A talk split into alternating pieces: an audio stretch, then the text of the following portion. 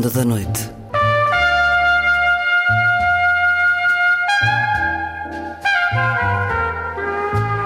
Com Luís Caetano.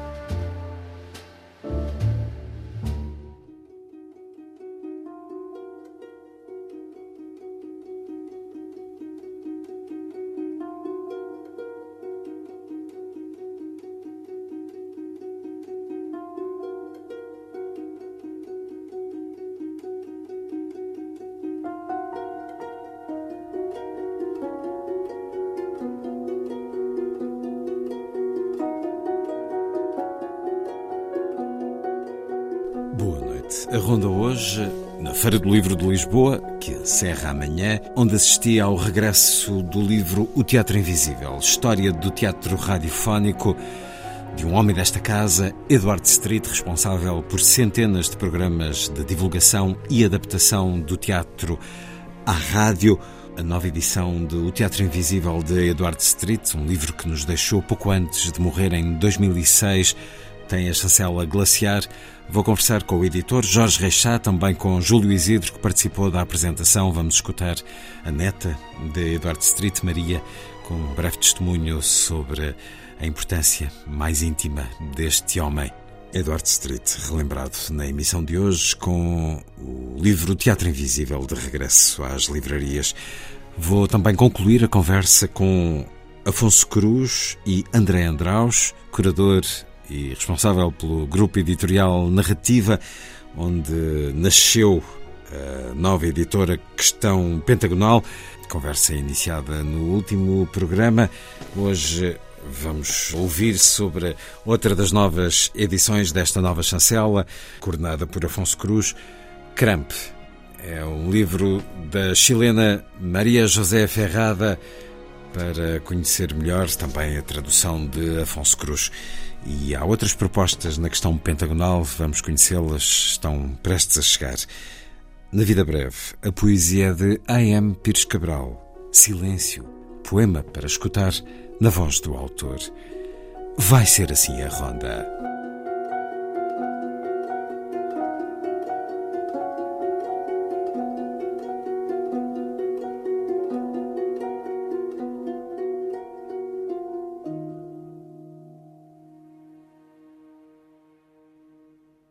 Poema dos Átomos, a música de Armand Amar, com as palavras de Jalal Rumi, poeta sufi do século XIII, na interpretação as vozes do iraniano Salar Agili e do turco Arun Tebul,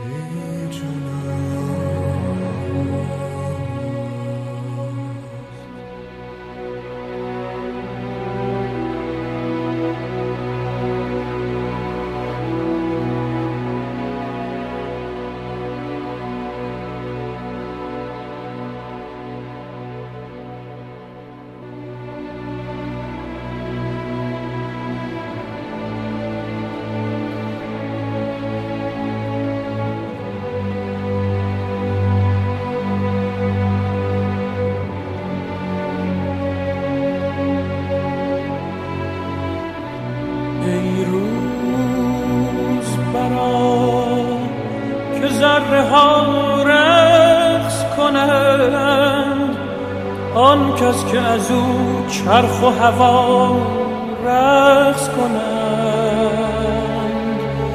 جانها ز خوشی بی سر و پا رقص کنند. در گوش تو گویم که کجا رقص کنند.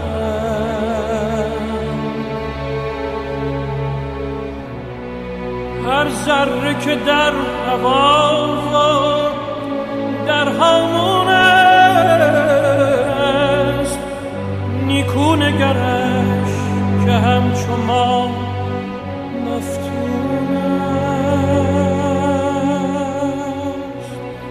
هر ذره اگر خوش است اگر محزون است. سرگشته خورشیده خوشه. بی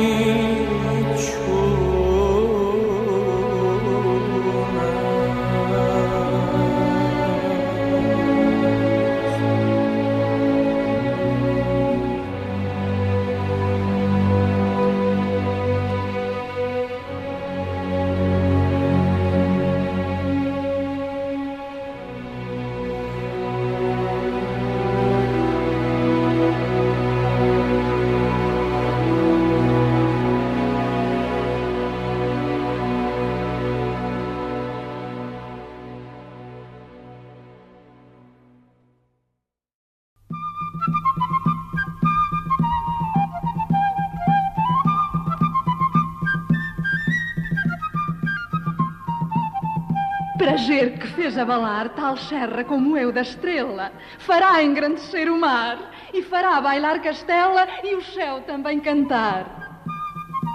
Romeiro, Romeiro, quem és tu? Ninguém.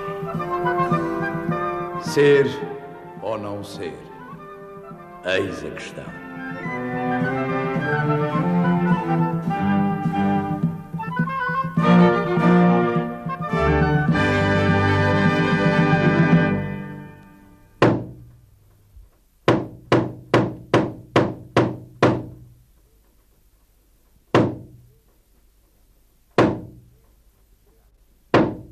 De teatro.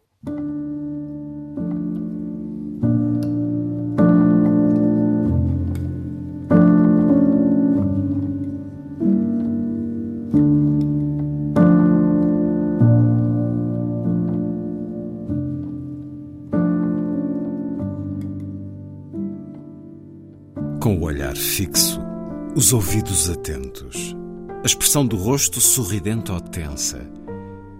O espectador do Teatro Invisível teve em casa a recriação dos romances que já lera, o teatro que nunca vira, a emoção de novas histórias que faltavam ao seu dia a dia muitas vezes monótono.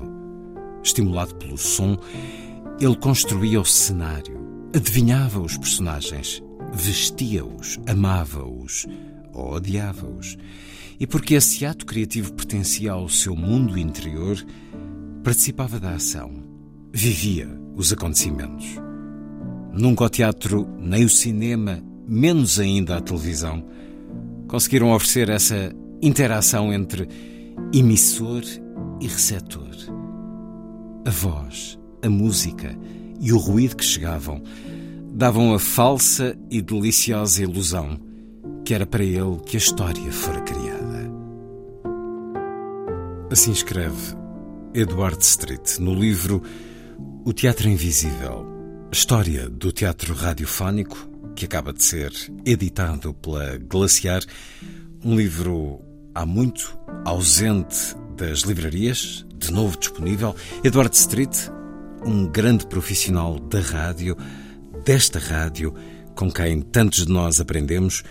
Ele deixou-nos em 2006, mas ao longo de décadas foi responsável, entre outros programas, pela realização de centenas de folhetins, teatros e programas dramatizados, um contributo marcante para a história do teatro radiofónico no nosso país. O teatro na Antena 2.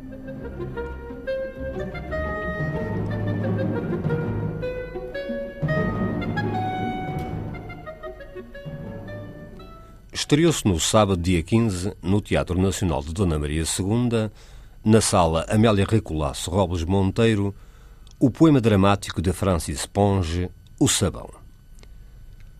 Coprodução do Teatro Nacional com o projeto teatral Associação Cultural, esta obra leva-nos a um dos grandes poetas franceses do século XX, Francis Ponge.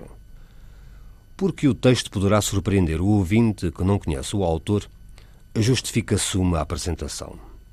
Francis Ponge saiu do anonimato em 1942, tinha 43 anos, quando foi editada uma pequena coleção de 32 poemas em prosa intitulada Le Parti Prise des Choses. Embora privando com os grandes nomes da cultura, Albert Camus, Paul Éluard, Jean Paulin, Braque, Picasso, Giacometti, Francis Ponge foi, como alguém disse, o contemporâneo solitário dos surrealistas. As suas obras são sempre o produto de longa elaboração. Escreve, publica, altera, modifica e de novo edita.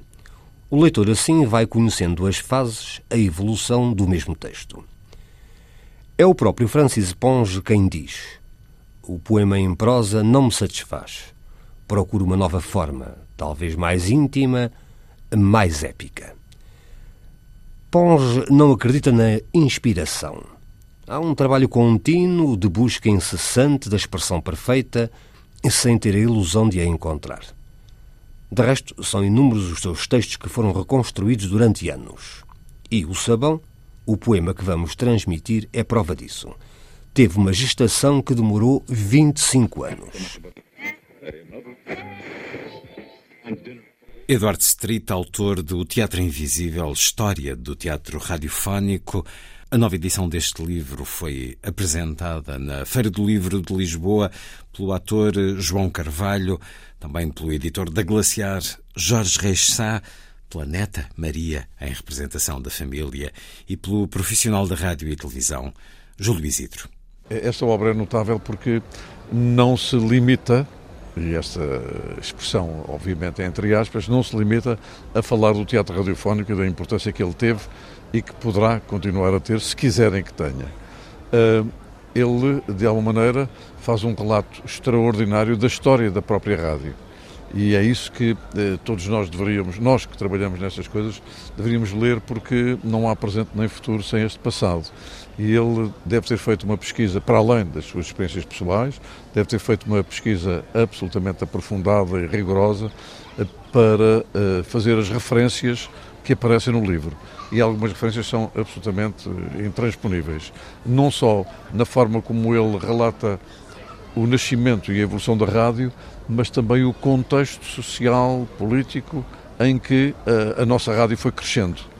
E eu penso que isso é muito importante porque ele nunca larga mão uh, do país em que nós vivíamos. E, portanto, quer dizer, toda a história, toda a história da rádio se prende naturalmente com a história de um país.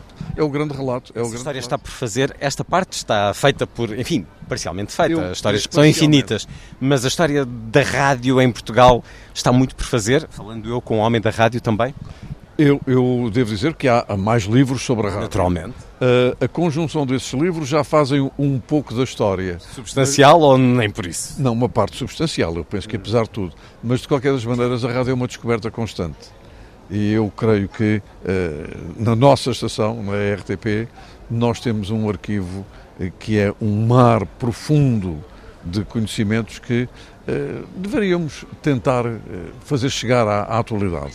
E eu penso que se o fizermos, provavelmente a rádio também melhora, porque esta ideia de que o que é moderno é que é bom, eu ponho-lhe algumas reticências. Portanto, é importante nós sabermos o que é que se fez, em que condições é que se fez, porque é que se fez, contra quem é que se fez, uh, como é que se conseguiu sobreviver em termos radiofónicos e há imensos nomes que, que se poderiam referir, mas bastaria falar do Igrejesqueiro e, da, e do trabalho notável que ele tem, porque se existem as extraordinárias entrevistas que ele fez a grandes personalidades da cultura, é porque ele as gravou em disco. Há discos, eu tenho vários discos, tenho três cotações com essas entrevistas.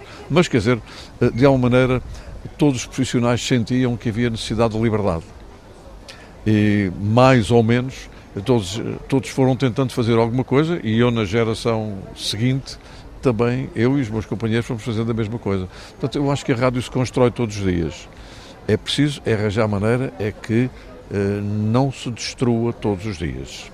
O Teatro Invisível, em nova edição, com a chancela glaciar, à qual se juntou na apresentação na Feira do Livro Júlio Isidro e a quem agradeço ter estado na Antena 2. Muito obrigado.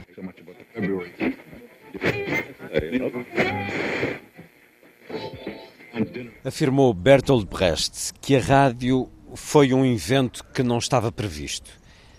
De facto, entre a descoberta de Marconi e o aparecimento das primeiras estações de radiodifusão, passaram-se duas dezenas de anos em que o brinquedo andou de mão em mão, divertindo os fanáticos pelos fenómenos elétricos. Depois tudo se passou como numa explosão. Compreendendo que a palavra e a música podiam percorrer longas distâncias num tempo ínfimo, a notícia, a reportagem, o disco e o espetáculo invadiram o espaço procurando as antenas que levavam às telefonias o espetáculo do som. O Teatro Invisível foi atrás e cresceu. Ganhou a maioridade nos anos 40, evoluiu e diversificou-se a partir da segunda metade do século XX. Foi aqui que nós emperramos. O teatro sempre foi apreciado e temido pelo poder, em qualquer país. Reflexo do passado ao espelho do presente, ele transmite, sem o distanciamento e a moldura que o cinema propicia, factos e emoções que facilmente saltam do palco para a plateia. Os personagens têm a nossa dimensão e revelam medos, sonhos e pecados que trazemos connosco.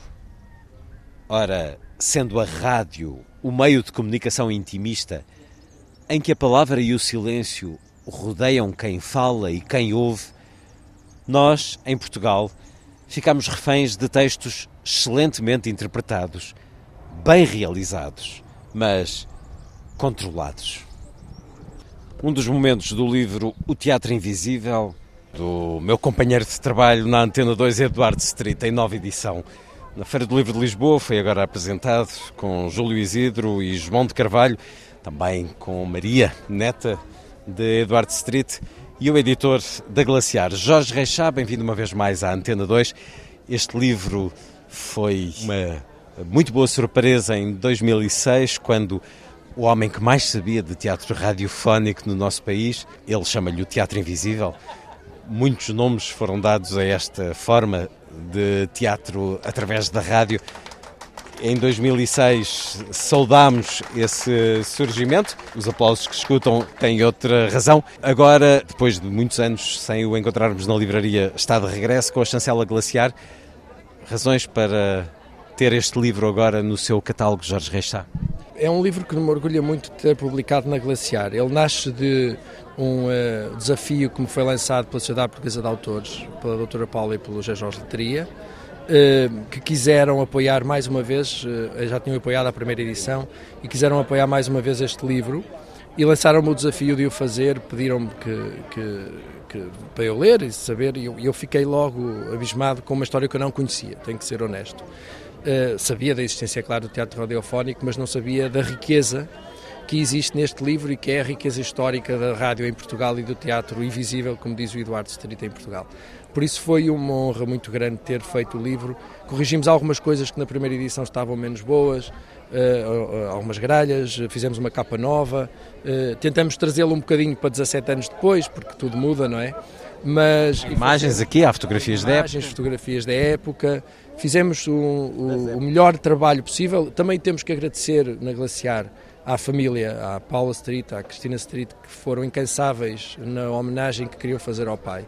E que é uma homenagem merecidíssima no trabalho de bastidores que, que, que, ele faz. Eh, repara, o editor é uma pessoa que está sempre dos bastidores, não é? Tu tens aqui na feira milhares e milhares de livros e dificilmente lembras quem é que os pôs cá fora e quem é que quem é que quem é que nós citando o Mário Cesarini deu um diadema ao mundo, não é? Quem é que fez isso? E é um editor que é um realizador invisível, uma pessoa que está por trás. E esse foi sempre o trabalho do Eduardo, eh, notoriamente quando se lê este livro. É uma pessoa que possibilitou que aqueles atores que todos nós conhecemos pela voz e, pelo, e, pela, e pela cara, é claro, depois quando passam para a televisão e para o teatro mesmo, eh, que, que, apareçam, que surjam, que façam teatro radiofónico. Eh, por isso, para mim, ainda para mais pessoalmente, é uma, fico muito feliz de estar associado a esta homenagem ao Eduardo nesta reedição e espero que as pessoas aqui na feira o adquiram e que o adquiram depois nas livrarias e que, e que o leiam com, com gosto, porque é uma história maravilhosa do teatro em Portugal. É uma história que acompanha a própria história do país, a história das artes, sendo que o teatro radiofónico teve sempre uma identidade distinta, não era a pura gravação de uma peça de teatro em palco, era um trabalho próprio de dramaturgia e de interpretação que ao longo das décadas teve uh, diferentes momentos, altos e baixos. Eduardo Street acompanhou boa parte dessa história, uma mais clássica, porventura, outra já abrindo portas à contemporaneidade que hoje marca uh, o teatro radiofónico na rádio portuguesa. Ele existe, passa muito pela Antena 2, onde Eduardo Street deu tantas provas de um trabalho inexcedível e marcante na história do teatro radiofónico. E agora, podemos voltar a ter essa história na edição da Glaciar, projeto também com o estímulo da Sociedade Portuguesa de Autores, como aqui acabámos de escutar o editor Jorge Reixá na Feira de Livro de Lisboa, já agora. Como é que está a correr a feira? Olha, tenho que ser honesto, nos primeiros dias estava a correr mal. Eu estava um bocadinho uh, uh, até pessimista porque não conseguia compreender. Nós mudamos de sítio, a feira mudou de época também, voltou atrás, voltou atrás para maio. Quando essa é uma conclusão anos. importante a tirar-se. É, mas depois, e eu não sei, eu tenho uma amiga que diz que o mês mudou, as pessoas ganharam, receberam, e a verdade é que nos últimos dias estamos, correu muito bem. Portanto, correu bem, dentro das nossas expectativas, que é Glaciar, que é Gato Bravo, que é a Arte e Ciência que está ali, a Casa dos Cheifeiros, que são as quatro chancelas que nós temos no pavilhão, que são quatro chancelas completamente diferentes entre si e que, e que estão a funcionar bem dentro do que é isto. Nós não temos um pavilhão que tenha, como a Porta Editora ou a Leia, que não são pavilhões, são praças. É importante fazer a distinção. Eu fiquei muito feliz quando há três anos foi por causa da pandemia que a APEL possibilitou que pessoas que não entravam por causa do custo da inscrição era muito elevado e eles fizeram um desconto brutal naquele ano e nós resolvemos entrar.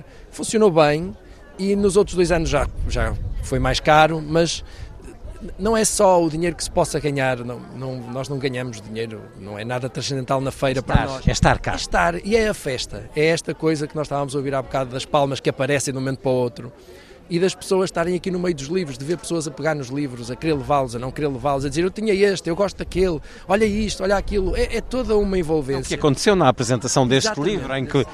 há pessoas que param porque vem Júlio Isidro ou porque vem o ator Exatamente. Eh, João de Carvalho, mas se através desse chamariz de uma fama televisiva uh, chegarem a este livro, é. se tornarem leitores deste livro, isso já vale a pena, mas também houve muita gente uh, que veio na família, na presença aqui para celebrar este trabalho de Eduardo Street, agora em nova edição na Feira do Livro de Lisboa. Faremos certamente outros balanços quando ela terminar, para já que se faça a festa. Exatamente. Jorge Reixá, muito obrigado uma vez mais. Um abraço, Luís.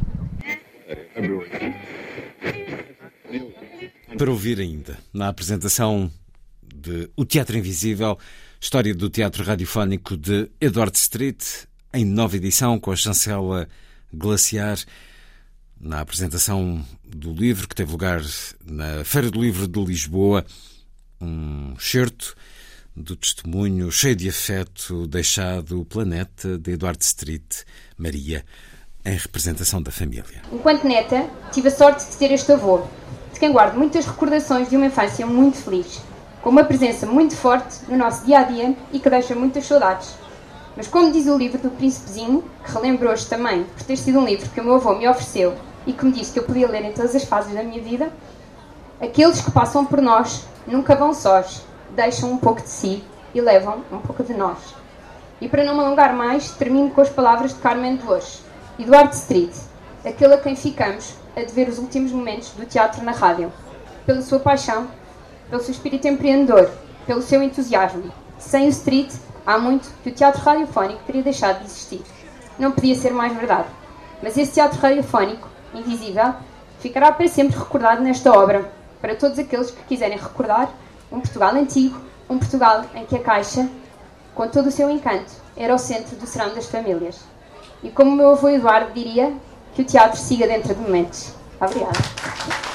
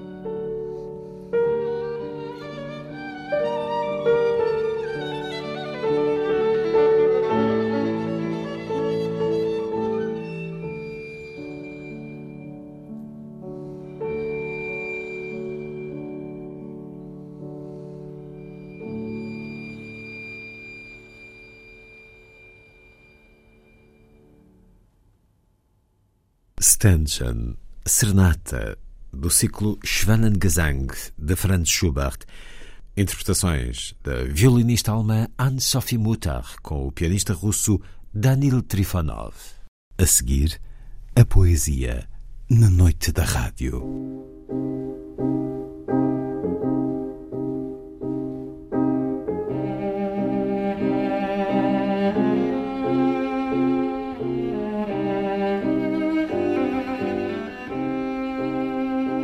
A vida breve.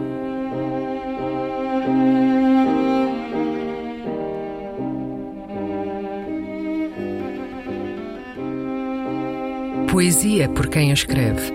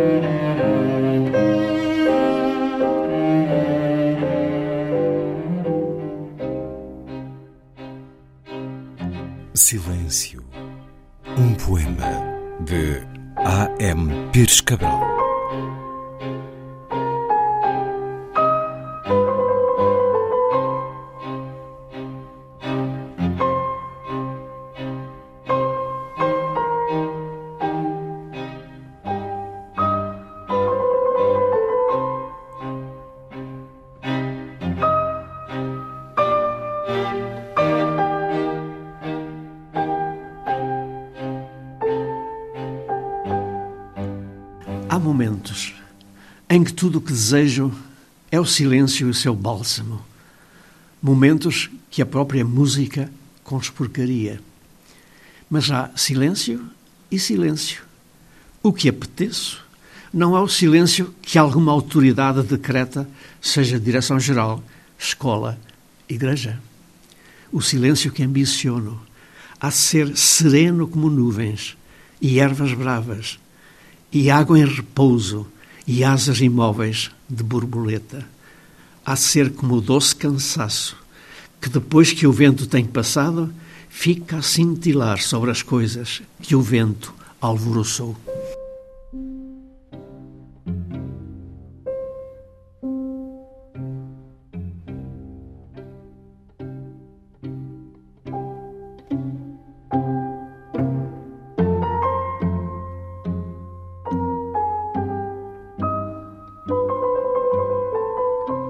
Vida Breve. Um programa de Luís Caetano.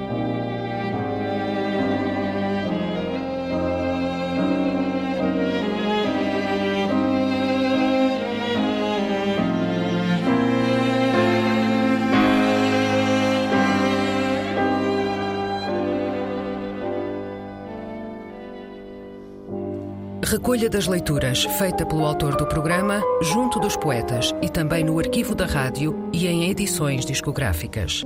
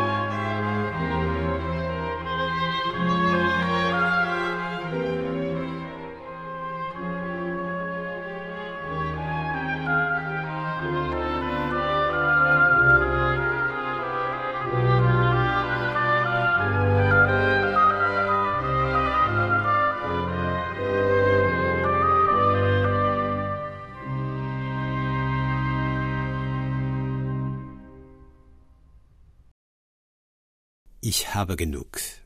A cantata de Johann Sebastian Bach, na voz do barítono Thomas Quasthoff e os solistas barrocos de Berlim, sob a direção de Rainer Kussmaul.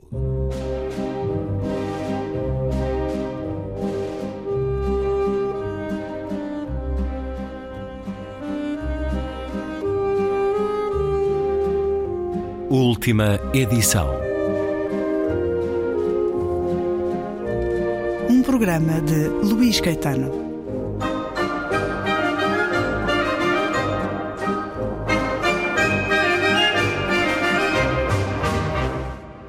Segunda e última parte da conversa com o escritor Afonso Cruz, que é curador de uma nova chancela, tem por nome Questão Pentagonal e integra o grupo narrativa de André Andraus. É uma conversa com ambos na Feira do Livro, que agora concluo. Falámos na última emissão, em particular, de Não Deixe que uma boa notícia te estrague o dia, reunião de aforismos do espanhol Ramón Eder, com tradução de Afonso Cruz, e a estrear esta chancela Questão Pentagonal. Vamos agora a um outro livro já disponível, o romance Cramp, da chilena Maria José Ferrada, livro também traduzido por Afonso Cruz. E aqui, como foi esse encontro? Curiosamente também foi na Feira de Bogotá, mas não com a Maria José Ferrada, mas com um livro da Maria José Ferrada. E eu estava com o André Letria, com, com o ilustrador, e deparámos com, com um livro ilustrado pelo Pepe Carriol, que é um dos, um dos ilustradores que, que, ambos, que ambos gostamos muito e, e chamou-nos a atenção. E era um livro de poemas para crianças, chamado A Linguagem das Coisas. E eu, quando, quando li aqueles poemas, senti não só uma, uma proximidade, algo de familiar na, naquilo que estava a ler, na, na literatura dela, como, como gostei realmente muito do, do, do, do resultado e, do, e, da forma como ela, como ela escrevia. Ao ponto de comprar o livro e depois escrever-lhe. Eh, e escrevi logo imediatamente, dizer, olha, gosto, gostei mesmo muito, comprei este livro, o André também. E, e começámos a, a, a, trocar, a trocar mensagens e fomos trocando livros também. E curiosamente chegámos a ter livros com o mesmo nome, sem, sem sabermos. Ela tem um livro chamado Os Pássaros, eu também. Os Pássaros do, dos poemas voam mais alto, o dela se chama só Os Pássaros. Mas e tínhamos, e tínhamos ah, por vezes ah, textos muito, muito semelhantes. Eu cheguei a enviar fotografias da, da Enciclopédia da, da, História Universal, porque tinha encontrado num livro dela ah, aqui uma descrição do, do mar muito, muito semelhante àquela que estava na, na, nesse volume da Enciclopédia. E fomos. E eu fui tentando que ela fosse publicada cá em Portugal. O, o Miguel da Broa ainda, ainda publicou um livro dela ilustrado. Um, e ela é uma autora muito bem sucedida no, no, no, que diz respeito aos livros, aos livros para crianças e, e portanto, teve, teve um percurso só nesse, nesse sentido. E, enfim, eu tentei, tentei que ela fosse publicada sem, sem sucesso. Inclusive, eh, ela veio a Portugal, uh, levei a, a, a, almoçar com editores e tudo, e, e, mesmo assim não, não, não aconteceu. E, enfim, já, já estava um pouco desgostoso com, com a situação e pensei que, que seria bom publicá-la. E, entretanto, ela arriscou-se no, no, noutra faixa etária, no, no, num género que não era, que não era o seu, na, neste caso na, na novela, e, e, publicou este livro chamado Cramp. E este livro ganhou três prémios no, no Chile e foi publicado em, em N línguas e, portanto, teve, teve um, um, sucesso bastante, bastante bom para, para, para, um primeiro, para uma, primeira, uma primeira novela. E, e, claro, eu, quando, quando li o livro também fiquei fascinado pelo tom, pela, pela, pela, forma como ela, como ela é capaz de contar, contar uma história, que é ao mesmo tempo triste e cómica. Eh, eh, ela consegue, de alguma maneira, também uh, evocar aqui alguns demónios da, da ditadura chilena, do, do Pinochet, e, e, e, que se calhar é, é parte que, que, nos custa mais entrar porque não é, a nossa, não, não é a nossa realidade. Mas o livro é muito fluido, é muito voz e a visão de uma criança que está a acompanhar o, o pai, que é caixeiro viajante, e portanto vai viajando pelo Chile. E eles vendem ferragens. As ferragens Cramp. As ferragens Cramp, por isso o título chama-se Cramp por, por causa disso. E ela, através do, do mundo das, das ferragens, consegue elaborar toda uma, uma cosmologia e uma, e uma filosofia à volta, à volta disto, que é, quem é Deus, Deus seria ali uma espécie de carpinteiro, E, e, portanto há ali assim uma, uma descrição do universo com, com parafusos e, e, e pregos e, coisas desse, desse género. Deixa-me dar um exemplo disso. Qualquer construção era uma soma de partes, partes unidas por conectores. D explicou-me da seguinte maneira: um edifício, mesmo o maior do mundo, sustentava-se numa estrutura presa por parafusos. O que era equivalente a dizer que o grande e o pequeno se complementam. Um único parafuso pode precipitar o fim do mundo se for mal colocado. Esse edifício, que agora cai, vertiginosamente, derrubará o outro. E este, devido a um terrível efeito de dominó, fará ruir o prédio vizinho. E assim por diante, até acabar com a cidade, os países e a civilização. O funcionamento dos ecossistemas, a lei de causa e efeito, a relatividade. Tudo isto se pode compreender olhando para as gavetas de uma loja de ferragens. A loja de ferragens a explicar o mundo.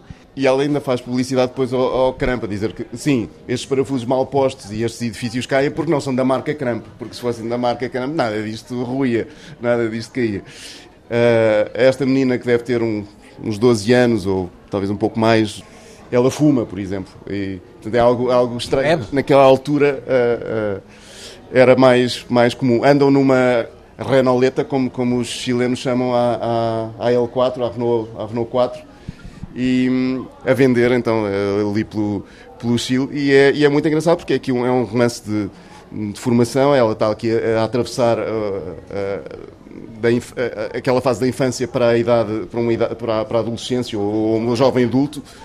E, hum, e portanto está, está ali a conviver com uma série de, uma série de, de, de, de acontecimentos que, que, que, são difíceis para, para ela interpretá-los, interpretá-los de, de, de, um, de, uma maneira correta. E portanto há aqui assim um misto de, ingenuidade, por um lado, uh, que é a visão de, uma, de uma criança, mas também nostálgica em relação àqueles, àqueles anos em que, em que o cinema era projetado na rua, há assim muitas, muitas situações desse tipo. Aliás, o livro começa com com a projeção de, do, da chegada do homem à, à... Neil Armstrong e termina evocando de. Exatamente. E portanto tem, tem esse misto de, de, de ingenuidade, mas, mas uma ingenuidade muito inteligente em que, em que é, é, capaz de ser aliada à, à filosofia e, a, e, a, e à política, etc. As duas primeiras propostas da questão pentagonal, Não Deixes que uma boa notícia te estrague o dia, de Ramon Eder e Cramp, da chilena Maria José Ferrada. E já agora, o segundo, ela publicou uma segunda novela, e a segunda novela chama-se O Homem do Outdoor. E, e, é a história de um homem que vive num outdoor, nas calhas de um, de um outdoor, no, no, numa das ruas do, do Chile. E ela tem, tem ideias muito, muito curiosas. Uh, também escreveu um diário, do Diário do Japão, e portanto esses são, são os trabalhos, os últimos trabalhos que ela tem feito para, para adultos. E, e, com, com, bastante, com bastante sucesso no Chile e fora do, do Chile. E a seguir, o que é que vem? Querem-nos já dizer alguma coisa sobre a evolução desta chancela da questão pentagonal? O Afonso escolhe os títulos, seleciona que autores e que títulos é que pretende publicar e eu depois dou seguimento. Temos para já dois títulos já em vista para publicação em setembro. Já agora, gostaria de dizer só uma coisa. Temos uma, uma revisora oficial, digamos, da, da chancela, se é que se pode dizer assim, que é Maria de Fátima Carmo, faz um excelente trabalho uh, de revisão. Uh, neste, nestes casos, a, a, tradução foi do Afonso Cruz, nem sempre assim será, porque infelizmente ele não, nem sempre terá tempo para o fazer, disponibilidade. Uh, não sei, queres adiantar? Sim, um, é um, um, autor mexicano que já foi publicado em Portugal, mas a, a editora já não existe, é a Arab, que publicou um livro dele chamado A Festa no Covil ele chama-se Juan Pablo Vilas Lobos. E, e eu, a determinada altura, estava no, no Brasil e estava com, com um editor e livreiro uh, na, na, sua livraria. Ele tem um cafezito na, na, na livraria. E ele ofereceu-me esse, esse, livro do, do, do, Juan Pablo Vilas Lobos, não esse que foi, que foi publicado em Portugal, um livro chamado No Estilo de Jalisco, que é um livro que tem uma particularidade. o autor, sendo mexicano, viveu alguns tempos no, no Brasil e escreveu este livro em português e portanto ele foi escrito diretamente em, em, português e mais tarde foi publicado no México e portanto foi traduzido para espanhol posteriormente. e que eu acho sempre que é, um, que é, um, é, um, é uma coisa arriscada, não é? Mesmo, mesmo para um português escrever em português é difícil. Muito mais numa língua que nos é relativamente estranha e, e que não estamos, não estamos uh, tão acostumados quanto isso. E o livro parte de uma premissa fantástica. Uh, é, um, é um homem num boteco, bêbado a contar a história porque é que está no, no Brasil. Jalisco é, é, uma, é uma província do, do México e a determinada altura houve um Mundial creio que nos anos 70, em que o Brasil jogou muitíssimo bem e ele viu esses jogos. Ele, mexicano, viu esses, esses, esses jogos do, do, Brasil. E depois foi para, o Brasil, foi para o Brasil tentar reproduzir aqueles jogos como, uma, como um espetáculo de teatro. Ou seja, ele punha, ele contratava atores para fazerem jogadores e reproduziam o jogo, os jogos exatamente como tinham acontecido nos anos, nos anos 70. E as pessoas iam ao estádio ver uma reprodução, uma, uma, um, um, uma representação daquele, daquele jogo, com, com, os gols exatamente como tinham sido, com as, com as jogadas todas como tinham sido, etc, etc. E andava em turnê pelo Brasil com os, com os jogos do Brasil daquele, daquele ano. E, portanto, é esta premissa muito inteligente e, e, e que, à partida, é muito cativante. O outro livro é também um livro que eu considero muito especial. E este, sim, de um autor colombiano, eu já falei aqui várias vezes da Colômbia, mas este é de um autor colombiano, que é o Javier Naranjo. O, o Javier é, é, um, é, um, é um bibliotecário, pedagogo, contador de histórias, escritor, poeta. E a determinada altura eh, escreveu um livro que ficou, que fez um sucesso enorme no, na, na, na Colômbia, teve várias edições. É um livro de recolhas, de, feita ao longo de anos, em que ele, nas, nas escolas, vai uh, pedindo definições às crianças, crianças entre os 6 e os 10 anos ou 12 anos, e pede definições, algumas tão complexas quanto a, morte, a, beleza, o amor, mas também coisas inusitadas, como, por exemplo, o verbo vir, vir, o que, que, que é que significa para uma criança vir. E o resultado disto é, é que temos respostas incrivelmente poéticas, são 500 definições que estão no, no, no livro, autênticos aforismos com, com, com a qualidade do, do Ramon e temos também, muitas vezes, descrições descrições muito, muito, muito tristes, preocupantes do, do, do, que é a família ou do que é a casa, do, do, do, que é que se vive dentro de quatro paredes, etc. E, portanto, há aqui um leque muito, muito grande de, de, de diferentes respostas que, que, nos tocam de maneiras diferentes. Há umas que nos sentimos maravilhados com a, com a resposta que uma criança possa dar sobre, por exemplo, o que é que significa Deus e de repente uh, deparamos com, com outra criança a falar de a minha casa luta-se muito com facas. E portanto temos, temos coisas deste, deste género que são, que são uh, enfim, uh, quase, quase, quase opostas. Mas, mas com, com, com enorme beleza. Por exemplo, um, uma delas com, com, em relação a Deus é. Eu já não me lembro exatamente da descrição, mas é uma coisa do tipo: Deus tem de gostar mesmo muito dos cristãos, porque eles tratam-no tão mal, tão mal, tão mal. Quer dizer, mas há aqui esta, esta concepção já, já, já muito, muito forte do que é que, de, de, de que a Igreja pode não funcionar assim, assim tão bem como seria expectável para, para, para, para o que apregoa. E também me custou uh, encontrá-lo, ao Javier, de entrar em contacto, em, em contacto com ele. E eu, a determinada altura, tinha a versão, a versão colombiana, em espanhol. Depois desapareceu-me esse livro e mais tarde consegui uma, uma edição uma edição uma edição brasileira. E nunca mais consegui a, a, edição colombiana. Pedi a amigos que me arranjassem alfa revistas nada. Não, nunca mais consegui comprar aquela aquela edição e enfim dar-me um gozo imenso que pudesse pudesse chegar aqui aos leitores aos leitores portugueses porque acho que é um livro quase essencial saber o que é que as crianças as crianças pensam sobre o sobre o, sobre o mundo. E o Dostoiévski acreditava também muito nisto, acreditava que que devíamos perguntar às crianças, de facto, o que é que, o que, é que elas pensam. Existe uma tradição na, na, na Páscoa judaica em que uh, a pessoa mais velha é interrogada pela pessoa mais, mais nova da, que está na, na sala. E isso, isso cria, cria esta, esta tensão eh, importantíssima para as, para as nossas vidas, que é, por um lado, a experiência, mas, por outro lado, o arrojo da, da ingenuidade e, e, saber, e saber colocar uma, uma questão realmente, realmente, realmente difícil.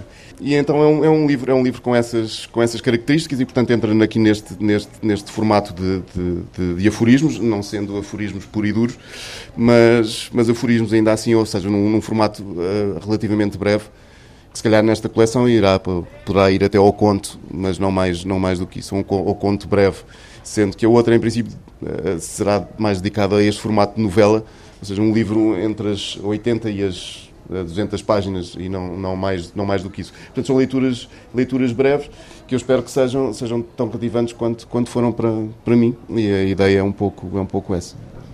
E assim se assinala o nascimento de uma chancela na Feira do Livro de Lisboa e na Antena 2, com os dois primeiros livros da questão pentagonal e dois outros que vêm a caminho. Um deles uh, dar-nos toda essa dimensão luminosa do que as crianças sentem e pensam e são capazes de nos surpreender, a nós todos que já fomos crianças. Há algo semelhante no Instituto Piaget há 20 anos, umas edições. Vamos esperar por esse livro. Para já, ler aqui mais um aforismo de Ramon Eder. Os textos que um bom escritor atira para o lixo são melhores do que aqueles que um mau escritor publica. E é precisamente por isso que é melhor escritor. Isso diz muito do que é isto tudo que nos rodeia, o mundo dos livros, da edição, com a questão pentagonal no grupo Narrativa. Afonso Cruz e André Andraus em conversa na Feira do Livro de Lisboa sobre esta nova chancela, questão pentagonal.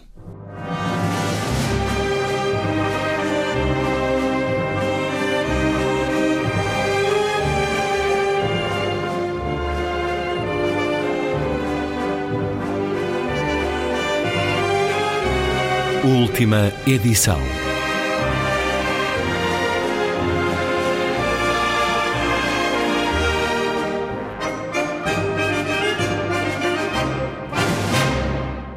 Está feita a ronda. Assim, obrigado por estar com a rádio. Boa noite.